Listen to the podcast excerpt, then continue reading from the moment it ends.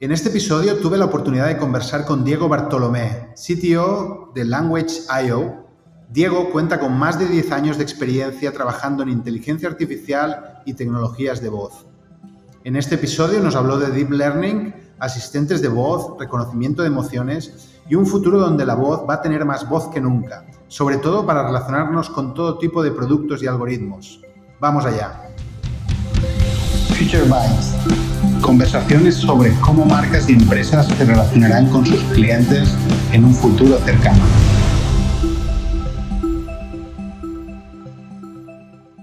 Hola Diego, ¿cómo estás? Yo muy bien, gracias por la invitación. ¿Y tú qué tal? No, súper y súper contento de poder aprender un poco más sobre el mundo de la voz. Es un tema que hace algunos años reconozco, ¿eh? cuando el tema de Alexa empezó a popularizarse eh, captivó mi interés y algo que en algún momento te voy a preguntar es qué ha pasado en estos últimos años, porque tengo la sensación de que algo se ha perdido por el camino y que no la voz que promete y que seguramente va a representar un cambio muy significativo en cómo nos relacionamos ¿eh?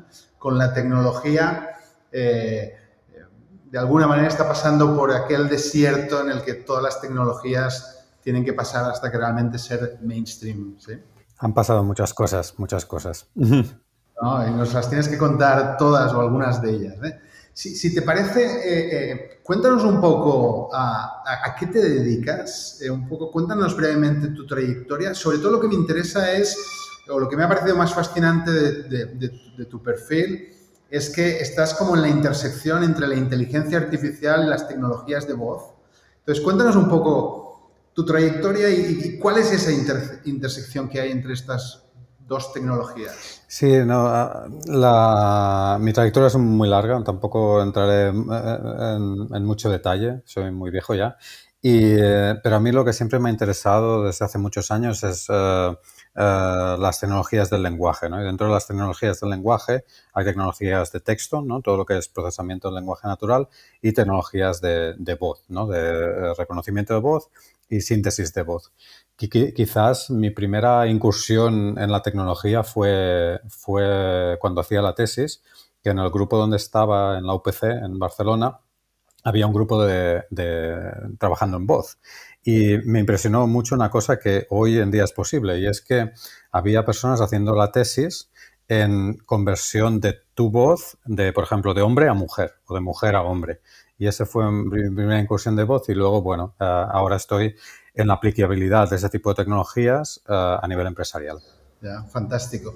Y, explícanos un poco a los que no conozcamos un poco este mundo, ¿cuál es ese espacio que hay entre las tecnologías de voz y cómo la inteligencia artificial permiten cosas que hace algún tiempo no eran posibles? Sí, al final el reconocimiento de voz o la síntesis de voz llevan muchísimos años, ¿no?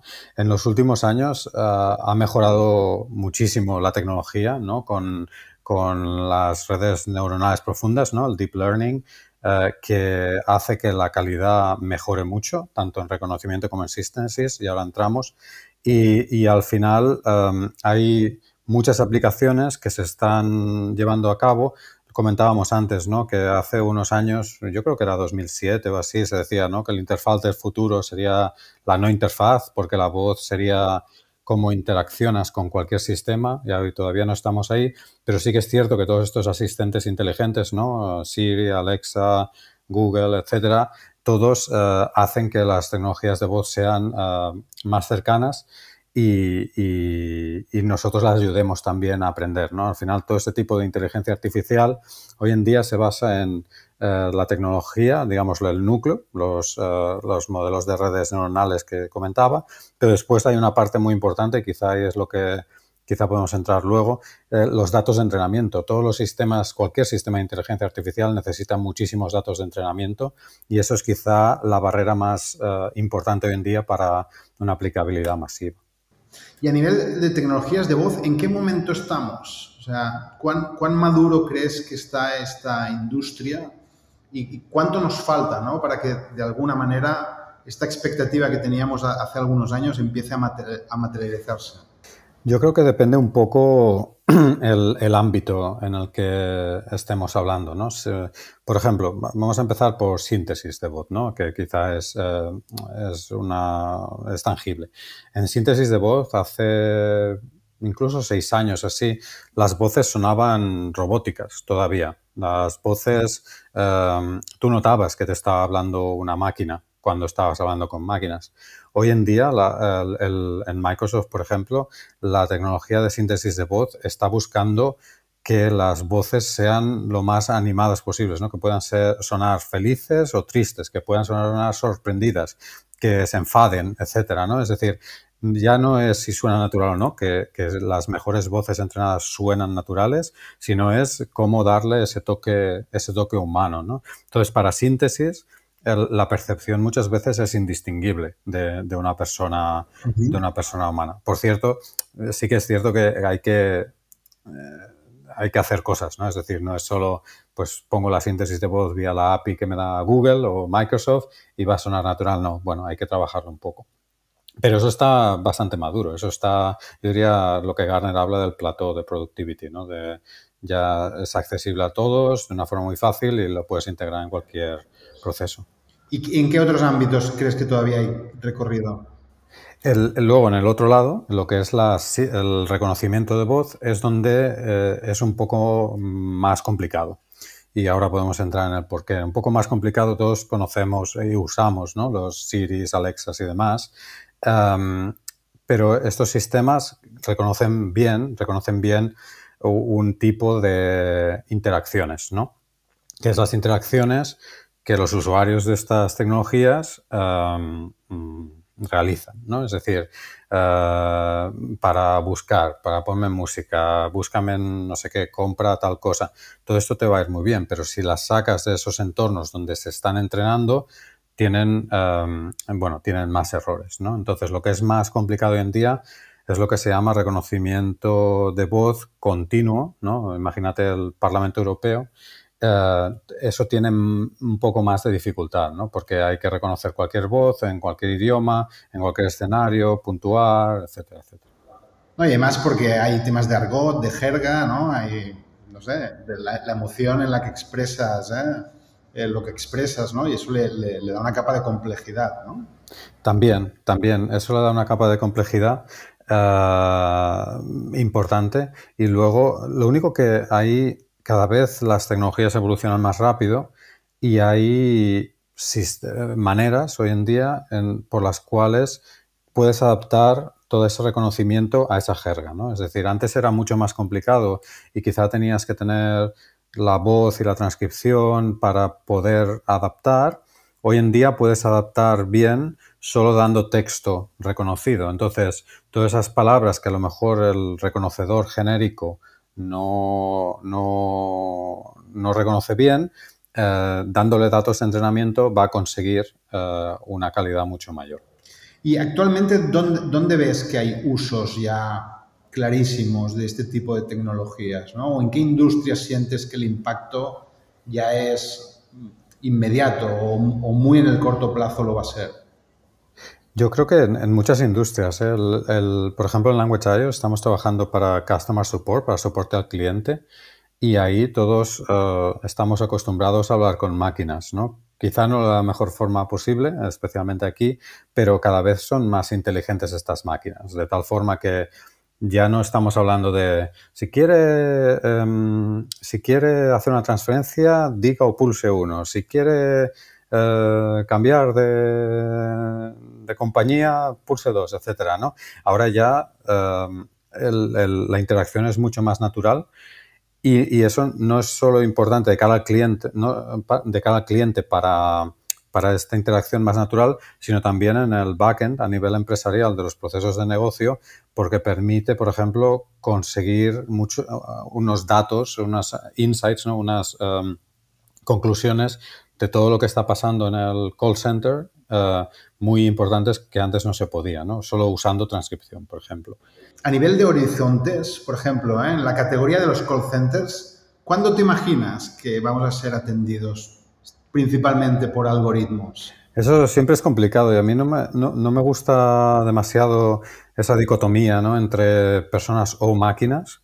eh, justo ayer hacía un, webinar em, apostando por el modelo híbrido. ¿no? Hay muchísimas interacciones que son automatizables. Es decir, todo aquello que a las personas nos resulta aburrido, monótono, rutinario, eso se puede automatizar. Entonces, ¿dónde somos buenas las personas? En problemas importantes, en problemas complejos, en situaciones críticas donde se requiere empatía. Entonces, el call center seguramente combinará ambos. Pero ¿cuándo va a ser el momento en el que, vamos a decir, esta primera entrada nos la haga un algoritmo y en un momento dado el algoritmo nos diga, le voy a pasar con un especialista que va a responder mejor a su pregunta? Esto a nivel tecnológico es posible ya hoy. Eh, el, problema siempre en esto es la mochila tecnológica que llevan las empresas, ¿no? las inversiones de los consenters y digamos cuándo tienen eh, suficiente eh, capacidad para efectuar esa transformación. Pero a nivel tecnológico y de soluciones está disponible ya. Otra cosa es cuándo llegará al mercado. Pues quizá tres, cinco años, no, no más. Y déjame llevar la tecnología de voz a algunos aspectos, todo lo que tiene que ver con la tecnología de voz y todo lo que es el, machine translation al, servicio de poder empezar a tener conversaciones eh, en distintos idiomas o multilingües. Esto es en lo que estás trabajando actualmente. Cuéntanos también dónde estamos ¿no? y cuánto nos falta ¿eh? para poder viajar y poder interactuar con quien sea sin tener que cambiar de idioma. Aquí es un poco lo mismo que antes, ¿no? Hoy en día eso ya lo podemos hacer a nivel asíncrono, que le llamo yo, ¿no? Es decir, tú coges, por ejemplo, la aplicación de traducción de Google, ¿no? Y le dices algo, te lo reconoce, te lo traduce y te lo sintetiza en el, en el idioma ah, donde esté, el país en el que estés. Lo único que es un poco asíncrono y no siempre demasiado ah, ah, correcto, ¿no? Entonces hay situaciones donde no funciona. Entonces ahí asíncrono es posible ya. Eh, un síncrono y que podamos estar hablando en otro idioma casi simultáneamente con un intérprete simultáneo, eso está muy lejos todavía porque todo lo que es la capa de proceso de toda esta tecnología todavía tiene un, un retardo importante. Entonces eso falta. Lo que interaccionar con máquinas y que ser capaces de hablar con ellas, hablar otro idioma, aunque no sea perfecto, eso a nivel asíncrono ya podemos tenerlo hoy. Pero por tanto, llegar a lo de la película Her, no sé si la has visto, en la que un asistente ¿eh? personal me acompaña ¿eh? y en la que incluso, al menos en la película, acabo enamorándome. Esto es ciencia ficción todavía, ¿no? Bueno, eh, sí a nivel robótico, ¿no? A nivel, si, hablamos de imágenes Em, imágenes, ¿no? Básicamente, o incluso vídeos. Hoy en día hay empresas que, ya lo están haciendo. Recuerdo em, un, japonés, ¿no? Que tenía un perfil en Instagram que se filtraba. Entonces, él era un hombre, además de unos 60 años o así, se ponía como una chica de veintitantos y, la gente se creía que era esa chica haciendo eso. a, eso hoy ya le podemos añadir voz sintetizar lo que hablábamos antes, incluso podemos añadir voz en cualquier idioma, eh, con la misma voz, ¿no? Que esto también hay tecnología disponible. Hay una empresa, por ejemplo, en Francia y Estados Unidos que se llama Synthesia, que, hace, que hace eso. Y hay aquí una empresa también en, el País Vasco que se llama Videx, que hace un poco una tecnología similar. Entonces, pasar de ahí al, al robot que va a andar y demás y se va a comunicar, no, pero de ahí a que tengamos un, una persona virtual con la que interactuemos, eso hoy en día es posible. A, raíz de esto, por cierto, a mí me gusta ir a correr todas las mañanas, yo estaba pensando, y, y hoy en día, si nos pusiéramos una cámara que nos grabaran las acciones más habituales, mm, habláramos con ella para que tuviera nuestra voz, eh, en multitud de em, ocasiones. Podemos incluso eh, extendernos nosotros, ¿no? En, esta, ya, en este podcast podría estar yo hablando o no, o ser otra persona. Y eso ya es posible. Por ahora te, prefiero a ti, Diego. ¿eh? de momento, de momento. ¿Cuándo los productos van a empezar a hablarnos? ¿no? Porque ahí yo siento que hay una oportunidad terrible, ¿eh? muchas veces estás peleando con un electrodoméstico o cualquier tipo de, de producto que podría eh, ayudarte a entender cómo interactuar con el producto o incluso avisarte, no sé, en determinadas situaciones muy puntuales. Qué buena idea. Sí, ¿no? Porque en vez del manual que nadie se lee, que te guardas y, y solo si tienes un problema muy grave, le preguntes, oye, quiero poner la lavadora y en la lavadora, ¿no? Esto, es, esto estaría bien.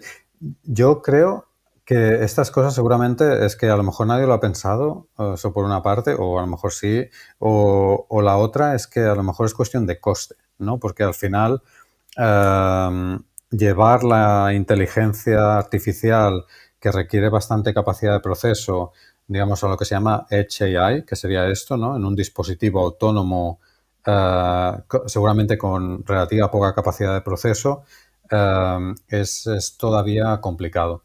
Y, si pones un tipo de GPU más potente, entonces se te dispara el coste. En electrodomésticos, por ejemplo, que el margen es muy pequeño, si añades algo así, eh, seguramente te destroza el margen. Mm. Pero es una muy buena idea.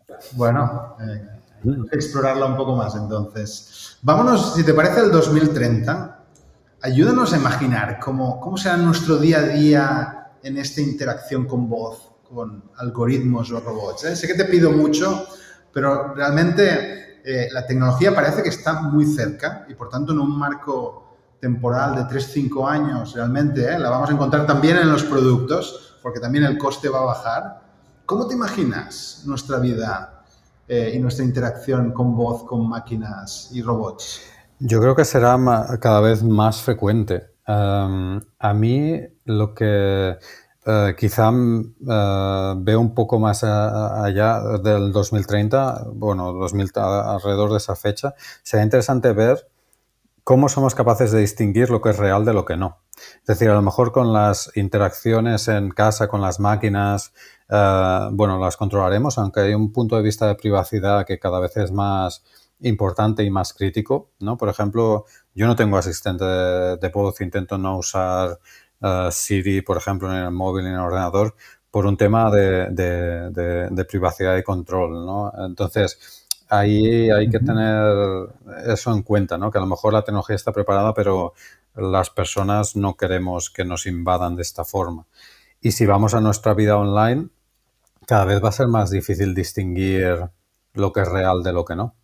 Y, eso yo creo que genera un problema eh, interesante y situaciones curiosas que pueden pasar. No, seguro, seguro. Cada vez nos va más a costar el distinguir, ¿no? Lo que tú dices, no si real, no solo en la voz, ¿eh? sino cuando empecemos a entrar en estos mundos que se están creando, ¿eh? sea ese metaverso, eh, sí, sí, la ficción y la realidad cada vez va a ser más difícil de interpretarlo, ¿no? De distinguir y de saber si, si estás ah, hablando con alguien real o no. Es decir, tú a lo mejor hoy no estás hablando conmigo, estás hablando con mi avatar este que me he ido creando ah, durante un tiempo. En el fondo yo estoy ah, haciendo la comida, ¿no? Por ejemplo. Y no, no, no, se sabe, no se sabe. Y eso yo creo que es, si juntamos las tecnologías de voz con las tecnologías de imagen, ¿no? La generación de imagen y vídeos generativos que se llama, Ah, con la mejora en el proceso de los textos, aquí hay un campo que, yo creo que eh, va a llegar. 2030 seguramente, eh, pero bueno, a veces nos sorprende, ¿no? Creemos que van a llegar más pronto y tardan más por factores que no, que no son puramente la tecnología. Y, por tanto, ¿dónde te imaginas que nos encontraremos, ¿no? Estas inteligencias artificiales con voz en nuestro día a día. ¿Algún ejemplo, algo que nos ayude eh, a imaginarnos el futuro? En, en, en, todos los sitios, yo diría, ¿no? Eh, lo que comentabas de los electrodomésticos es una. Eh, hace tiempo que se hablaba, ¿no? También el control domótico, pero esto no está llegando por, por precio. En Estados Unidos, por ejemplo, hay muchos bares que tienen tablets donde tú seleccionas, ¿no? vas buscando tal. Eh, este tipo de interfaces así complicadas van a desaparecer y se van a convertir en, interfaces naturales con voz. y, muchas de las cosas que hacemos seguramente online también, ¿no? Es decir, las interacciones que tenemos con empresas en el entorno virtual, quizás eso es lo más inmediato, ¿no? lo que sea texto, pasarlo, pasarlo a voz. A nivel físico, hay el hándicap de, de, la interacción, ¿no? Es decir, tendrás qué tipo de máquina tendrás para hablar contigo. Eso quizá es menos natural y va a tardar un poquito más. No, fantástico. Y un poco, algo que me parece fascinante es eh, esta capacidad de los algoritmos de interpretar las emociones. Eh, esto también, ¿cómo crees que va a evolucionar? ¿no? Cómo en los próximos años la inteligencia artificial va a ayudar un poco a detectar y responder un poco este factor más psicológico ¿no? Eh, en la interacción con el humano.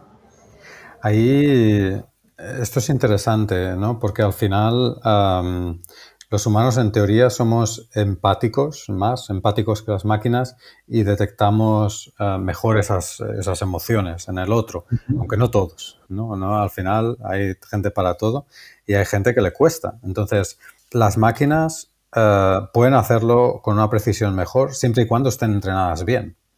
¿no? Es decir, si ahora, por ejemplo, alguien estuviera grabando esta conversación, eh, tendría que anotar las emociones que ve o percibe en función de lo que estamos hablando, lo de la manera que estamos hablando, incluso si eh, de la manera en que nos movemos o nuestra cara, ¿no?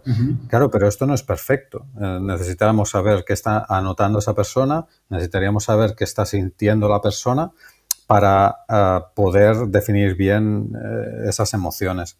Yo creo que ahí será interesante y también luego, como todo en estos sistemas, saber cómo cómo de fiables son las máquinas en estas, en estas situaciones, porque especialmente a nivel empresarial si fallas en esa detección, puedes perder un cliente, a lo mejor un contrato importante.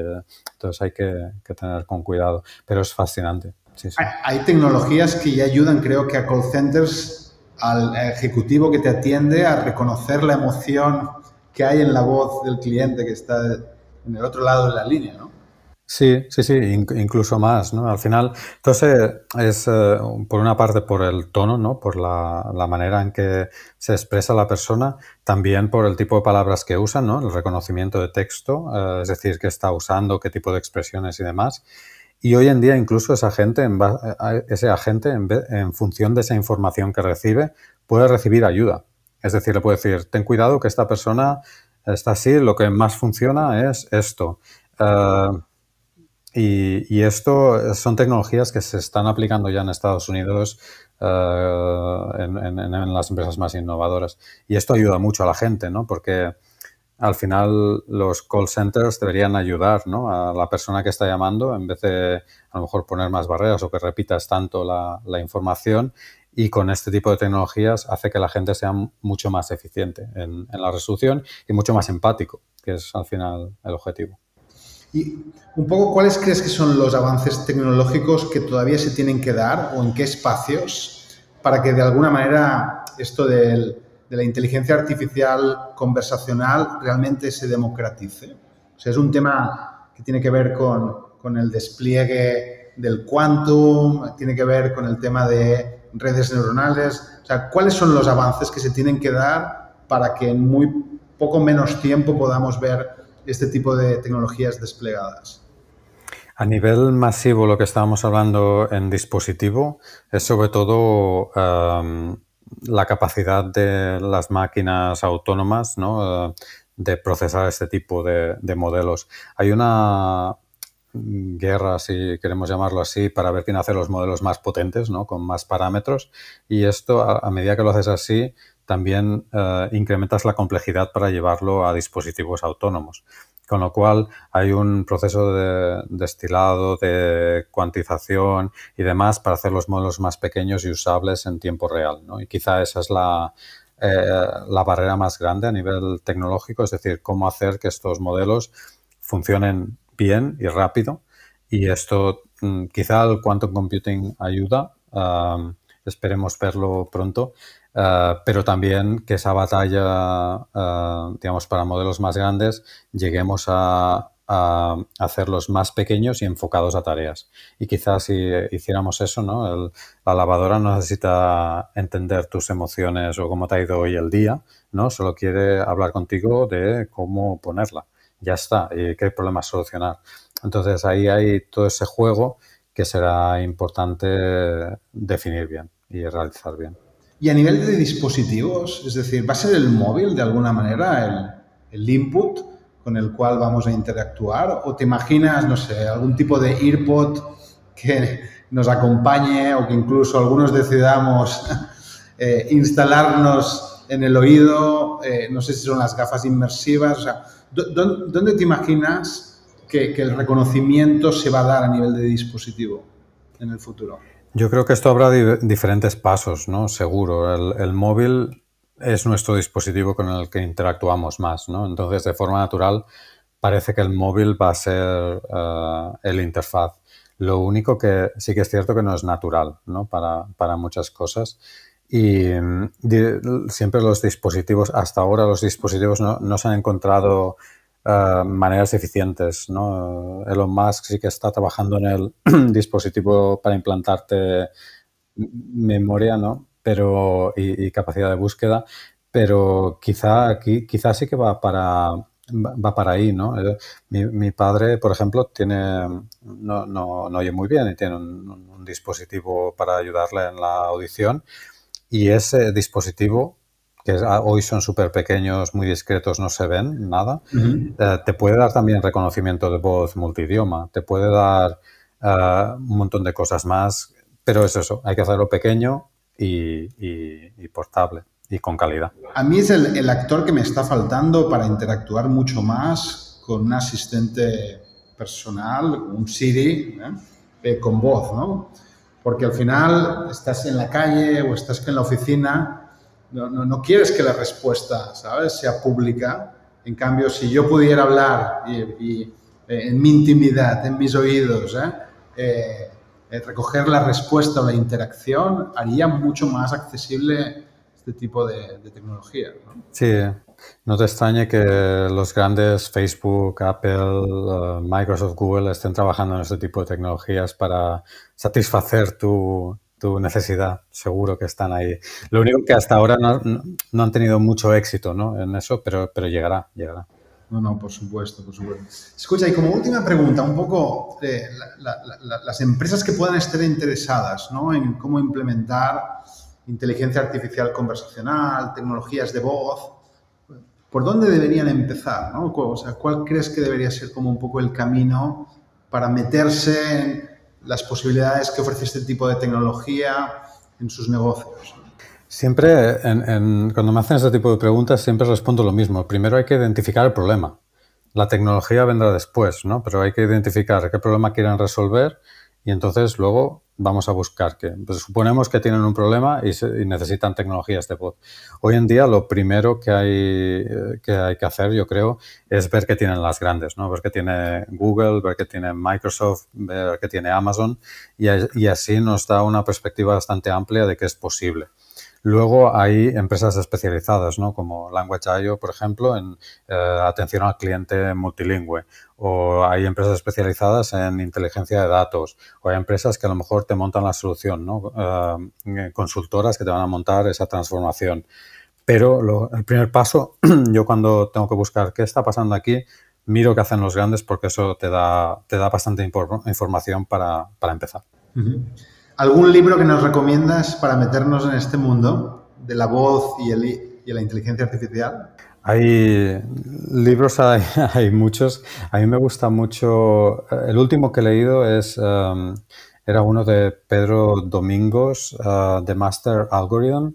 Este no es de voz, es sobre todo de inteligencia artificial uh, en general, pero uh, también trata temas, temas de voz y es bastante interesante a nivel de entender los diferentes sistemas y cómo eso te puede ser útil en tus uh, procesos empresariales. Ese es el último libro, yo le llamo libro friki que he leído. Tendremos que leerlo entonces. Diego, muchísimas gracias por el, el tiempo y ayudarnos un poco a entender cómo esto de la voz poco a poco eh, nos va a invadir a todos en nuestros días a día. No, gracias a vosotros por, por invitarme. Future Bites. Conversaciones sobre cómo marcas y empresas se relacionarán con sus clientes en un futuro cercano. Si quieres saber más sobre cómo será el futuro, te invitamos a suscribirte a nuestro podcast desde la web de Multiplica, Spotify o iTunes. Hasta la próxima.